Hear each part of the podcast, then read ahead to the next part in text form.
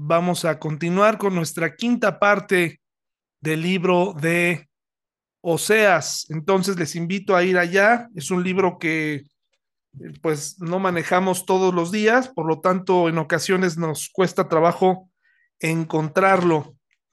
Entonces vayamos al libro de Oseas. Esta noche he comenzado Hoy he elegido un texto del libro de Jeremías eh, para iniciar nuestro estudio de Oseas.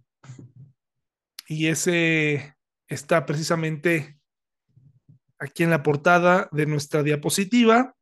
Y dice así, yo te he amado, pueblo mío, con un amor eterno, con amor inagotable, te acerqué a mí, dice la versión Reina Valera con amor eterno te he amado. Es muy interesante, eh, muy profundo el amor de Dios. No podemos estar debajo ni, ni encima. Es un amor que abarca, que es para todos. Podemos acceder a Él, a su misericordia, a su gracia. Sencillamente no, no cabe en nuestra mente el, tipo de amor que Dios tiene para con nosotros, pero en el amor, pues también hay firmeza, hay disciplina, no todo es solamente regalos y palabras lindas. Pero en el caso del profeta Oseas, Dios está usando lo que le está pasando en la crisis matrimonial que, que está viviendo Oseas. Dios quiere mostrarnos algo quiere usarlo como una ilustración para su pueblo, en donde su pueblo es la esposa y en donde Dios es el esposo, es esta relación sublime. El matrimonio es una relación que Dios inventó, es lo único que sacaron del huerto del Edén los hombres, esta relación, de ahí salieron prácticamente sin nada, pero Dios no disolvió la relación, solamente le puso algunos obstáculos, pero el matrimonio es muy importante y se debe cuidar, se debe guardar, se debe proteger. Me sorprende eh, la cantidad de divorcios que hay, pero me sorprende más la cantidad de personas que se unen sin ningún compromiso, que viven juntas, que solamente por palabra se unen todo esto porque, pues, por aquello de las dudas, ¿no? Dice, no vaya a ser que me, que me vaya a traicionar, no vaya a ser que me vaya a fallar, no vaya a ser que le, que le vaya a gustar otra persona, no vaya a ser que falle esto, mejor no nos casamos. Y el amor, como lo suelo decir en las ceremonias en las que he participado, es más que un sentimiento, es más que solamente pensar en cosas lindas acerca de la otra persona. Realmente el enamoramiento dura muy poco tiempo. En el amor hay compromiso, en el amor hay lealtad, en el amor se permanece a través del tiempo, eh, se ama a la persona, no importa los cambios, las circunstancias. Y Dios quiere mostrarnos esto a través del libro de Osea, su eterno amor y la fidelidad con la que él se comporta y en la que él participa en esta relación. Vamos a comenzar entonces de lleno en el estudio. Vemos en el fondo eh, unos pies atados. Por lo bonito de los pies, vamos a interpretar que son los pies de una mujer, ¿verdad? Generalmente pies bonitos, más cuidados que los pies de un hombre, que aunque no estamos en el campo, pues pues no los cuidamos tanto como las mujeres. Y vemos cómo están atados, están en alguna superficie rugosa, como dando a entender eh, que está atrapada, está esclavizada. Solamente podemos ver los pies. Y dice entonces, hermanos, Oseas 3, se los voy a leer completo. Oseas capítulo 3, después de todo lo que ya hemos estudiado, de las palabras hermosas que el Señor le da a esta esposa adúltera. Dice, entonces el Señor me dijo, ve y ama otra vez a tu esposa, aun cuando ella comete adulterio con un amante. Esto ilustrará que el Señor aún ama a Israel. Aunque se haya vuelto a otros dioses y le encante adorarlos, así que la recuperé pagando 15 piezas de plata, cinco canastas de cebada y una medida de vino. Entonces le dije, tienes que vivir en mi casa por muchos días y dejar la prostitución. Durante este tiempo no tendrás relaciones sexuales con nadie, ni siquiera conmigo. Esto muestra que Israel estará por mucho tiempo sin rey ni príncipe, sin sacrificios ni columnas sagradas, ni sacerdotes, ni siquiera ídolos. Pero después el pueblo volverá y se dedicará al Señor su Dios y al descendiente de David su rey. En los últimos días temblarán de asombro ante el Señor y su bondad. La primera parte del capítulo 3 dice algo que para algunos es igual de sorprendente como en el capítulo 1, cuando Dios le pide a Oseas que vaya y tome a una mujer eh, adúltera, a una prostituta. Esto es igual de, eh, para algunos es perturbador, cómo Dios da esta orden, qué propósito puede Él tener en todo esto. Y bueno, nos encontramos con un dilema que ya explicamos cuál es la mejor interpretación. Y comienza, entonces el Señor me dijo, ve y ama otra vez a tu esposa, según la diapositiva que tenemos ahí. Aún estamos haciendo una especie de paráfrasis, uniendo lo que dice la nueva, nuestra eh, traducción, eh, nueva traducción viviente y la Reina Valera. Estamos haciendo una pequeña paráfrasis. Si usted tiene o ha leído este capítulo en la Reina Valera, se va a dar cuenta que ahí aparece algo que no aparece en esta versión y es porque en hebreo se traduce, eh, hay una parte que no está en la nueva traducción viviente que es, aun cuando a ella le gustan las tortas de pasas. ¿Qué, ¿Qué relevancia tiene esto de las tortas de pasas? Lo hablamos de manera muy rápida la otra ocasión, hace como no sé si hace ocho días o hace quince días, pero hablábamos acerca de este significado de las pasas o de las tortas de pasas. Se creía en el pasado que este tipo de alimento era incluso afrodisíaco. Hay personas que no es suficiente con lo que su cuerpo genera o puede generar.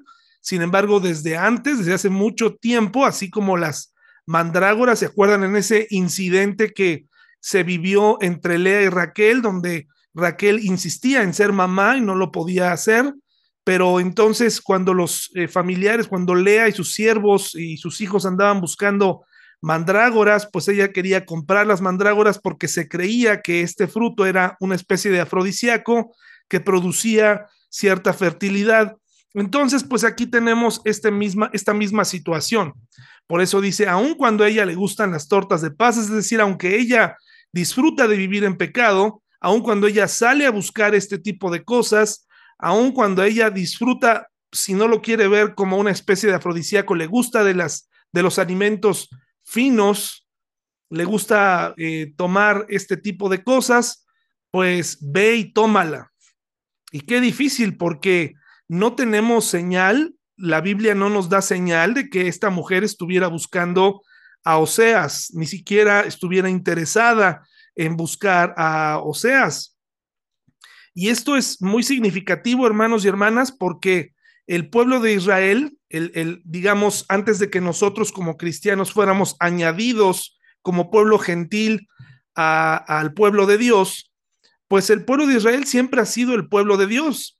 Y le aseguro que le explotaría la cabeza al estudiar un poco lo que enseñan algunos rabinos, eh, cómo piensan algunos judíos ortodoxos. Hay varios videos en YouTube donde usted puede ver cómo piensan algunos rabinos, eh, que por cierto le, informo que en estos días se ha levantado en aquella región eh, por algunos, nombrado algunos judíos ortodoxos, algunos judíos de pues de origen que viven allá, han encontrado a un, a un hombre que dicen que hace milagros y lo han llamado su Mesías.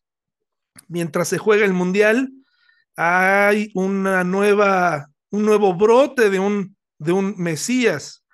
Y, y bueno, pues este Mesías eh, proclamado por algunos ha aparecido en aquella región.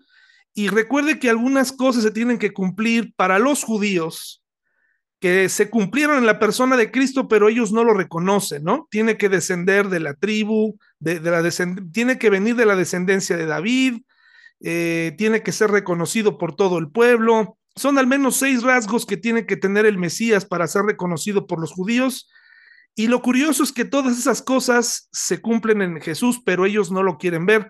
Este, este hombre que se ha proclamado el Mesías, o que algunos lo están proclamando el Mesías, está eh, ahorita eh, de moda por aquella región en Israel. Entonces, me parece ser que no es la primera vez que esto ocurre y que no estamos hablando de que sea el anticristo, ni mucho menos, pero bueno, pues el punto es que, que ahí ya apareció un, un hombre. Y, y, vemos entonces que, que si usted le pone atención al pueblo judío hoy en día o habla con un judío, se va a encontrar que ellos desechan totalmente el Nuevo Testamento lo, lo, lo ven con risa, se ríen. Ellos invitan a que solamente se crea en Dios, desechan a la persona del Señor Jesucristo. Y esto me hace pensar justamente en, esta imagen, cómo el pueblo, la novia, no quiere saber nada de su Dios, ni, ni, quiere tener nada que ver con su Mesías. Y aquí podemos notar cómo Gomer no está pidiendo ser rescatada no la vemos aquí entre las páginas que quiera tener una relación, que quiera recuperar a Oseas. No vemos a Gomer pidiendo ir con sus hijos y comenzar a ser mamá. Es Dios eh, quien da el primer paso, siempre. Siempre da este primer paso. Vemos, mientras tanto, que eh, pues aquí eh, Oseas es el que tiene que ir y rescatar a su mujer, a la que había sido su mujer por algún tiempo. Y me gusta mucho pensar en esto, hermanos y hermanas, porque cuando el Señor Jesús dice en la segunda parte, dice, entonces el Señor me dijo, ve y llama otra vez a tu esposa, aun cuando ella comete adulterio con un amante, me parece que Dios está diciéndole a Oseas, ve, sé que aún la amas, y lo sé porque yo no he dejado de amar a mi pueblo. Yo no he dejado de amarlos, yo no he dejado de pensar en ellos. Yo sé, o seas que tú amas a Gomer. Por eso ve y rescátala. Ve por ella, porque sé que la amas y, y juntos vamos a ilustrar esto.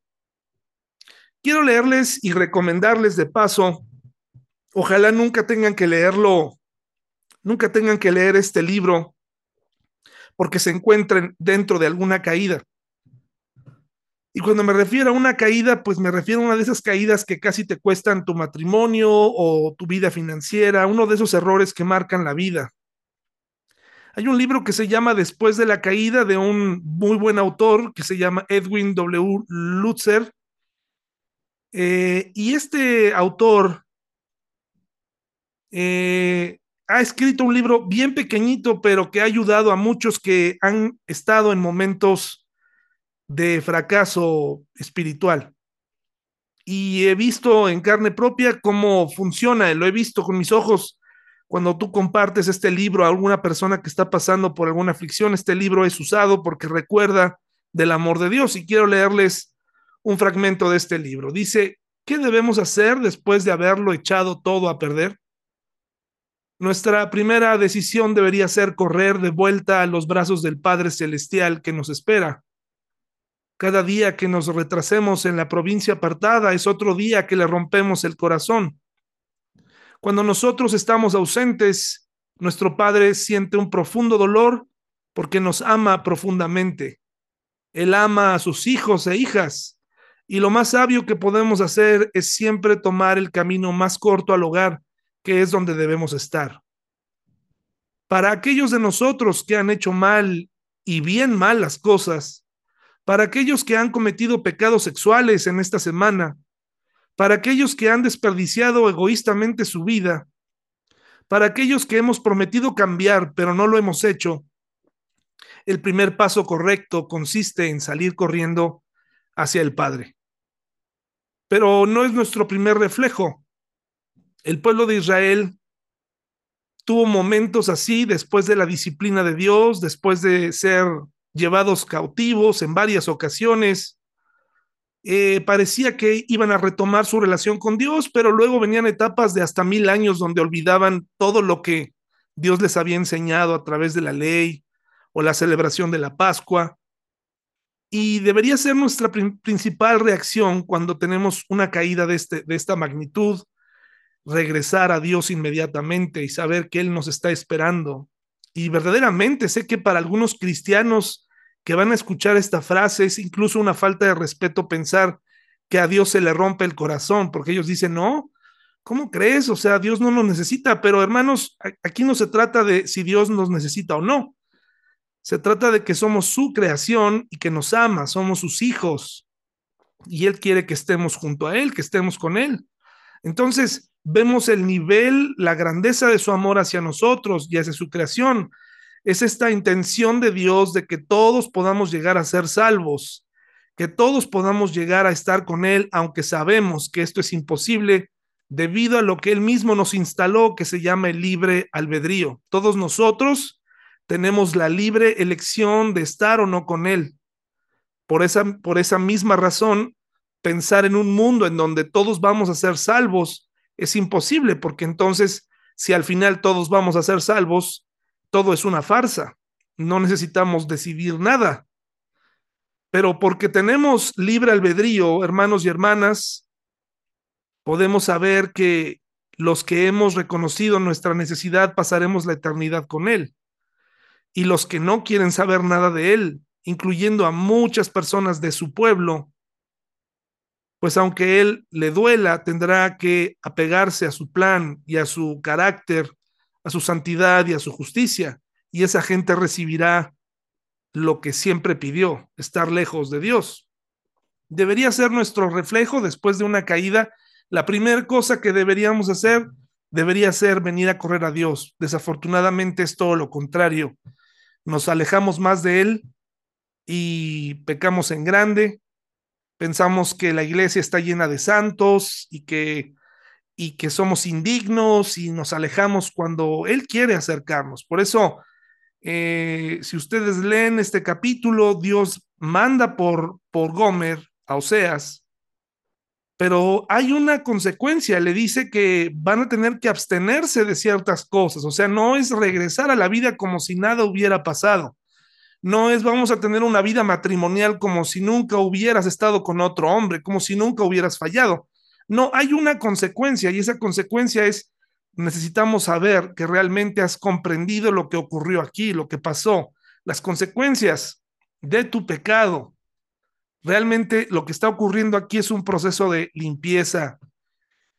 Eh, aquí viene, dice Oseas 3.2. Dice Oseas 3.2. Una vez que Dios le dice, ve y ama otra vez a tu esposa, nadie puede recibir la orden de amar a alguien si no lo ama realmente. Nadie puede recibir esa, esa orden a menos que lo ames. Eh, es decir, el amor es una decisión, pero no es algo que nace de la noche a la mañana. Tú decides amar a alguien. Y Dios decidió amarnos y en esta decisión Oseas se apega al plan, amaba a su esposa y aquí cuando recibe la orden no tarda y entonces va por ella, dice Voy a leer desde el 1 nuevamente. Entonces el Señor me dijo, ve y ama otra vez a tu esposa, aun cuando ella comete adulterio con un amante. Esto ilustrará que el Señor aún ama a Israel, aunque se haya vuelto a otros dioses y le encante adorarlos. Versículo 2 dice, así que la recuperé. Vemos en la foto de la pantalla eh, otros pies y los vemos ahora atados a una, a una cadena a un fuerte, a unas cadenas oxidadas. Si ustedes piensan que Gomer salió de su casa eh, y andaba en algún bar al estilo neoyorquino o en alguna avenida, o que era una mujer que estaba disfrutando de la vida loca así como así, pues créame que probablemente así lo, así lo vislumbró, así lo pensaba, pero en realidad, por la situación que estamos leyendo en el versículo 2, lo más seguro es que Gomer tuvo eh, a alguien que, eh, al que ella se vendió. Y este, esta persona a su vez la ocupaba, la, la vendía. Eh, no era libre, así como una mujer liberal, ¿no? De, de, decir, ay, pues ahora me voy a divertir con muchos hombres, ¿no? Ella tenía que vivir las consecuencias y seguramente se fue a vender. Había un precio por vivir como ella quería vivir, aunque ustedes saben qué tipo de ambiente y qué tipo de demandas ella tenía que aceptar o vivir. La, prostitución, se dice, es el oficio más antiguo del mundo estos cambios, eh, estos favores para obtener cosas. Y vemos entonces aquí, dice que la recuperó, pero no nada más fue por ella, tocó la puerta de la casa del amante y le dijo, oye, estimado, póngale un nombre ahí eh, de Oriente, ¿no? Eh, vengo por mi esposa, quiero que me la des. Y el otro le dijo, ah, humilde caballero, adelante, llévesela. Este, aquí estuvo una temporada, pero se la devuelvo, ¿no? Seguramente tuvo que, acuérdese que la historia de Oseas en estos capítulos nos está resumiendo bastante lo que ocurrió. Solamente nos está dando algunos hechos y estamos especulando un poco, pero a la vez con, con, con base bíblica estamos entendiendo que esto es lo que Dios quería que entendiéramos, ¿no? Estudiándolo un poco más seguramente hubo una negociación, ok, ¿cuánto quieres por mi esposa? ¿Cuánto quieres? Es muy probable que había una subasta o que se sometió a una subasta de esclavos. ¿Cuánto fue lo que pagó por ella? Bueno, dice la Biblia, y eso es algo que me gusta mucho de la nueva traducción viviente, que podemos comprender las medidas y las, eh, pues, estas, tanto de peso como de distancia, longitud, todo esto, nos podemos entenderlo mejor, dice que la recuperó pagando 15 piezas de plata, 5 canastas de cebada y una medida de vino. Ahora, si usted lee eh, eh Éxodo 21:32, se va a dar cuenta que esto es lo que costaba, lo que costaba un esclavo eran 30 piezas de plata. 30 monedas de plata es, es, lo, que, es lo que se pagaba. Entonces, algunos eh, estudiosos dicen que, que, que, Oseas no tenía la cantidad completa y completó el pago por ella mediante la cebada y una medida de vino. Llegó a negociar con todo lo que tenía, con todos los bienes que él poseía en ese momento, todo lo que era necesario para sacarla de ahí y cumplir el mandato de Dios.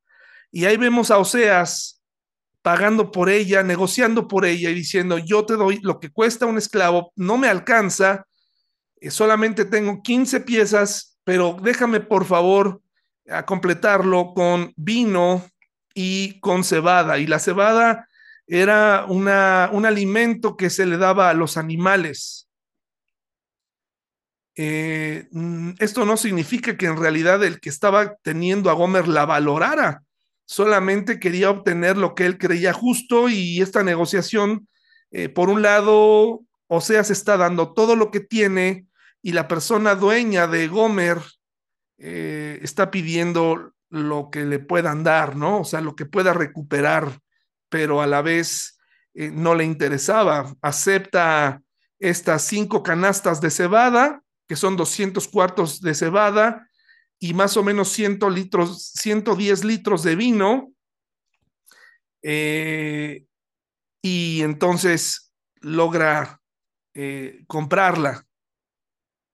No vemos a Gomer pidiendo ayuda, no la vemos hablar, no la vemos decir nada, solamente seguramente siente alivio de que por fin ha sido liberada, pero debido a el riesgo de que ella vuelva a caer, existe este momento de purificación, este momento de reflexión, donde, donde se tiene que ver un cambio, ¿no?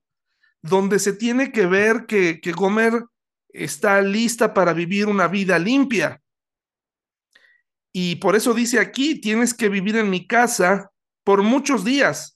¿Y qué tienes que hacer? ¿Dejar la prostitución? Pues es obvio, estoy pagando por ti un precio muy elevado. Tienes que dejar la prostitución, o sea, tienes que dejar las tortas de pasas, tienes que dejar estos hábitos, tienes que dejar esta manera de pensar, se está pagando. Antes no se había pagado nada por ti, pero ahora se está, hay un precio y se demanda de ti que tengas el deseo de dejar esto, que, que lo hagas a un lado y que incluso limpies tu mente. Dice, durante este tiempo no tendrás relaciones sexuales con nadie, ni siquiera conmigo. Al tomar esta decisión, no solamente está afectando la vida de Gomer, Oseas mismo se está afectando a sí mismo, está aceptando este momento de separación física con tal de verla a ella diferente. A este ejercicio que vimos se le llama redimir y de ahí viene la frase redención. Eh, significa, en pocas palabras, sacar a alguien, comprar a alguien del mercado de esclavos, pagar un precio por esa persona es librar a una persona de una obligación, de un dolor o de una situación penosa. Conseguir la libertad de una persona o sacarla de la esclavitud mediante el pago de un precio. Dice Efesios 1:7. Muchos cristianos pensamos que vinimos a Cristo porque somos muy listos, porque fue un golpe de suerte, porque incluso hasta nos sentimos moralmente superiores, porque un día Dios murió por nosotros en la cruz, porque nos reunimos los domingos, porque entendemos la Biblia, porque la estudiamos, porque podemos eh, sabernos algunos versículos. Pero en realidad, hermanos y hermanas, ¿qué hemos hecho nosotros para merecer esto? Nada. Dice Efesios 1 y 7, Dios es tan rico en gracia y bondad que compró nuestra libertad. ¿Qué cosa compró, hermanos? Nuestra libertad. ¿Con qué la compró? Con la sangre de su Hijo y perdonó nuestros pecados. Esto es el acto de redimir a alguien.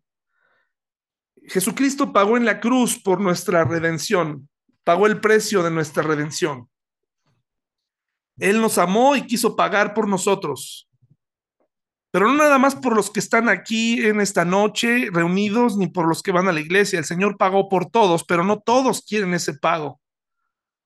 Me parece que muchos aceptarían el pago si no tuvieran, que se hizo por ellos, si no tuvieran que aceptar todo lo que conlleva la vida cristiana. Sabemos y enseñamos que el Espíritu Santo es el que nos va a ayudar a vencer las tentaciones, nos va a redarguir, nos va a, nos enseña, nos traduce la escritura, etcétera. Pero hay una parte en nosotros que es la que lucha constantemente, es nuestra carne, es nuestra voluntad, la que nos impide servir a Dios, la que nos impide hacer las cosas como a Él le agradan. Es una lucha constante, esa lucha que se ejemplifica en, en la vida de Pablo, donde dice, es que eh, eh, yo estoy dispuesto, pero la carne es débil. Pero no por eso Pablo decía, me voy a dejar ir en mi pecado, voy a dejarme vencer por el pecado. Este periodo de separación corporal, de los placeres, es un momento de meditación para Gomer acerca de lo que se hizo por ella. Se pagó un precio. Gomer conocía perfectamente a Oseas y sabía a lo que se dedicaba Oseas y sabía que él no poseía una cantidad de dinero importante, por eso se fue.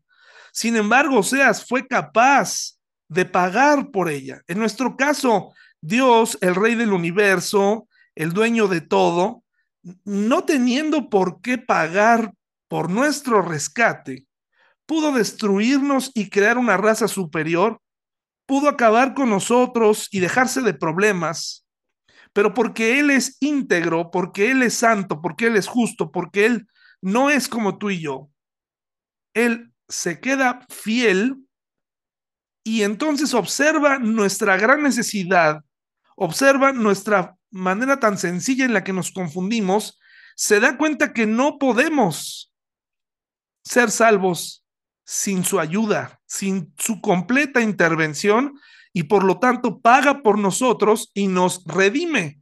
Y esto, hermanos y hermanas, ¿en qué nos compromete a nosotros? Pues no a vivir una vida que, sea basada en las obras para que esas obras nos lleven al cielo. Nos compromete a desear estar con Él, hermanos y hermanas. Nos, nos, nos tiene que llevar a, examinar nuestra vida, a amar la verdad, amar una vida limpia, a practicar una vida que honre a aquel que pagó por nosotros. Es increíble cómo muchos de nosotros podemos tener años en el cristianismo y aún así vivir de forma, permítanme llamarle así, de forma colmilluda, hermanos y hermanas de forma tramposa.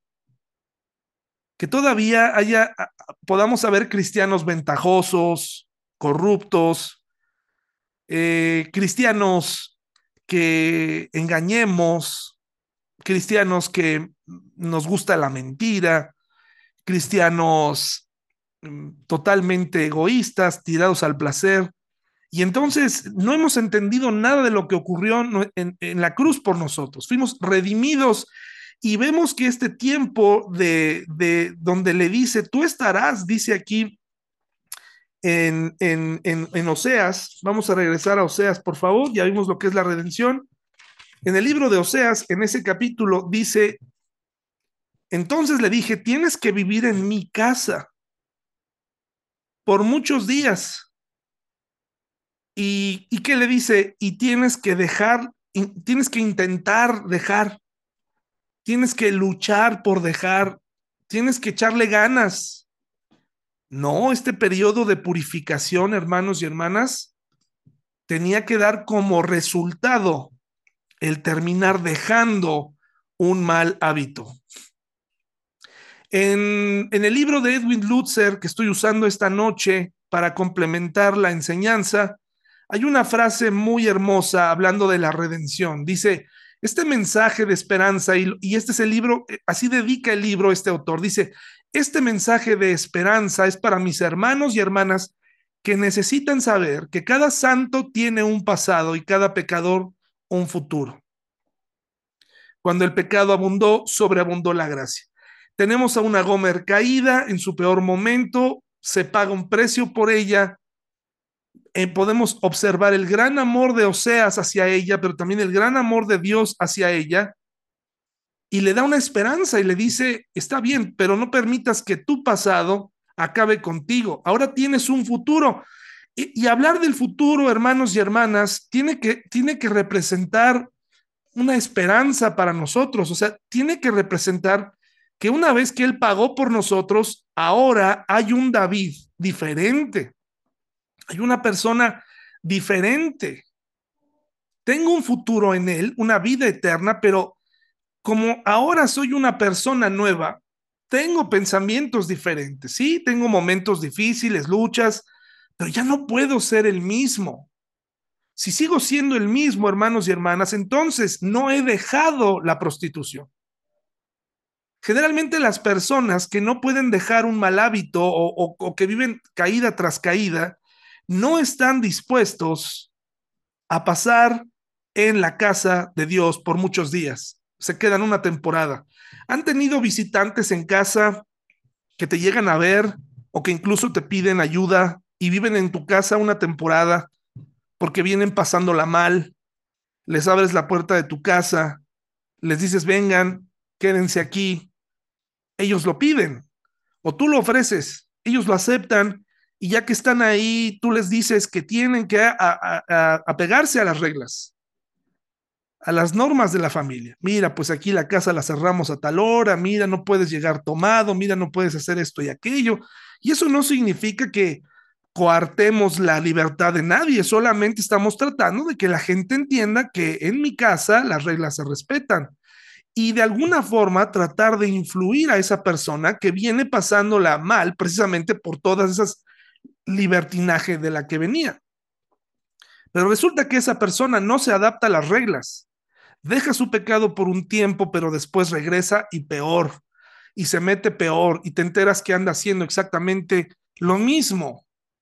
Entonces no somos capaces de ver que siendo pecadores y teniendo un pasado, tenemos un futuro mejor en él, pero nos rehusamos a ese futuro y entonces regresamos a las viejas andadas y no queremos estar viviendo en su casa por muchos días y al contrario, tampoco queremos dejar de pecar, no queremos dejar ese pecado escandaloso. En este caso, podemos ver por esta ilustración que Gomer pues se queda para fines de la ilustración. Esperamos, tenemos esperanza, hermanos y hermanas, en que Gomer se haya convertido en una buena mamá, en una buena esposa, Dios puso delante de ella todo lo que ella necesitaba para, para vivirlo, para hacerlo. Pero de acuerdo a la ilustración, podemos saber hoy en día que el pueblo de Israel, el pueblo, digamos, eh, que Dios seleccionó, sigue estando atorado en lo mismo, en la religión. Están ahí desviando, esperando a su nuevo Mesías, esperando a aquella persona que los va a salvar, que va a poner paz en el mundo, que va a hacer muchas cosas eh, políticamente hablando por Israel, que va a traer a todos, que los va a juntar, y, y, aunque todo eso va a suceder en Cristo en algún momento, ellos están esperando, por lo menos los más ancianos están esperando que esto suceda. Los más jóvenes ya no ven al Mesías como un hombre, sino lo ven como un movimiento, como una era, como una etapa, dejando a un lado al Mesías. Entonces, hermanos y hermanas, vemos este mensaje de esperanza para nosotros. Y dice, dice así, hermanos, miren, eh, desde el versículo 3 al 5 dice, entonces le dije, tienes que vivir en mi casa por muchos días y dejar la prostitución durante este tiempo, no tendrás relaciones sexuales con nadie, ni siquiera conmigo. Esto muestra que Israel estará por mucho tiempo sin rey ni príncipe, sin sacrificios, ni columnas sagradas, ni sacerdotes, ni siquiera ídolos. Es decir, Israel iba a perder absolutamente toda esa parte religiosa, sacerdotal, y sencillamente porque ahí como ven las fotos, ese muro es todo lo que queda del templo. El templo fue destruido. Y al menos ahí en la ciudadela, ahí donde está, yo no conozco Tierra Santa, francamente no me llama la atención, como a muchas personas, si a ti te llama la atención está muy bien. A mí no me llama mucho eh, conocerla, pero ahí podemos ver que los judíos hoy en día van y lloran en el muro de los lamentos. Eso es todo lo que tienen, un muro en el que lloran.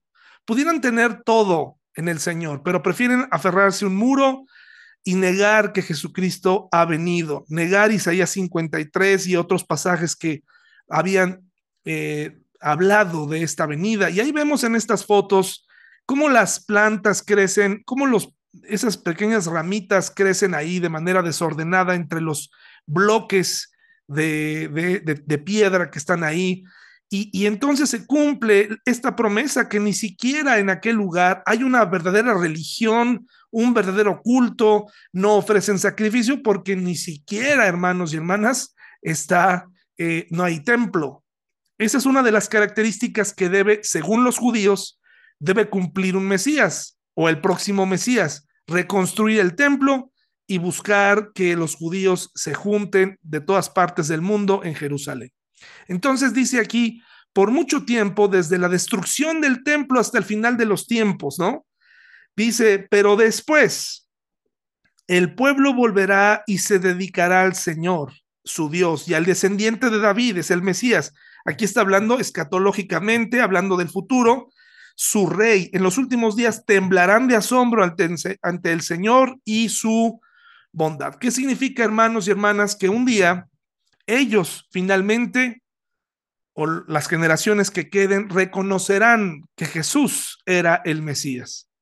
De verdad, si usted tiene tiempo, si usted quiere, si usted no se va a confundir, si usted no se va a, a desviar, échele un ojo y póngale en YouTube qué opinan los judíos de, de, Jesús. Y se va a encontrar un material en donde incluso se molestan cuando hablas de Jesús. tratan a las personas que le preguntan como, como tontos, ¿no?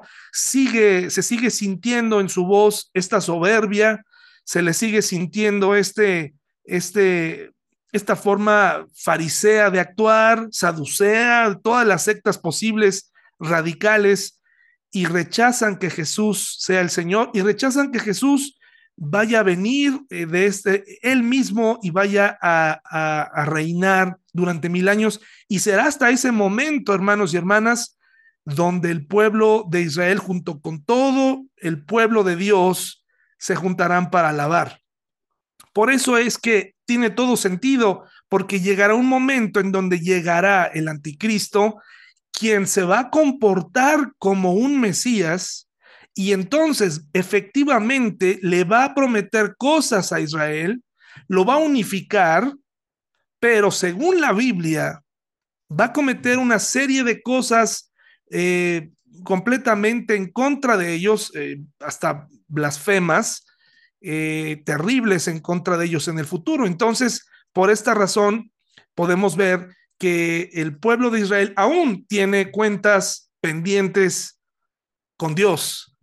Y bueno, pues eh, conforme pasen los días, conforme pasen los años, estaremos viendo más. Por lo pronto, tú y yo que creemos en Jesús, tenemos toda la esperanza puesta en Él, esperando que Él nos rescate, esperando que Él se aparezca, esperando que Él nos salve, nos libre y que pueda establecer un reino milenial, un reino de paz, un reino en donde ya no va a haber todo lo que conocemos ahora que sale completamente mal. Ahora tenemos a un rey justo, a un rey que nos ama, un rey que fue capaz de dar su propia vida para que pudiéramos verlo, para que pudiéramos estar con él por toda la eternidad. Hermanos y hermanas, esto ha sido todo respecto al estudio. Espero que esta noche tengan la esperanza eh, bien puesta en nuestro Dios, sus ojos bien puestos en los cielos, ¿no? En la esperanza que es conocer a un Mesías y saber que Él está y podemos saber más de Él en su palabra. El amor de Dios, hermanos, es inigualable y es eterno. Vamos a despedirnos, pero no sin antes tener un tiempo de oración.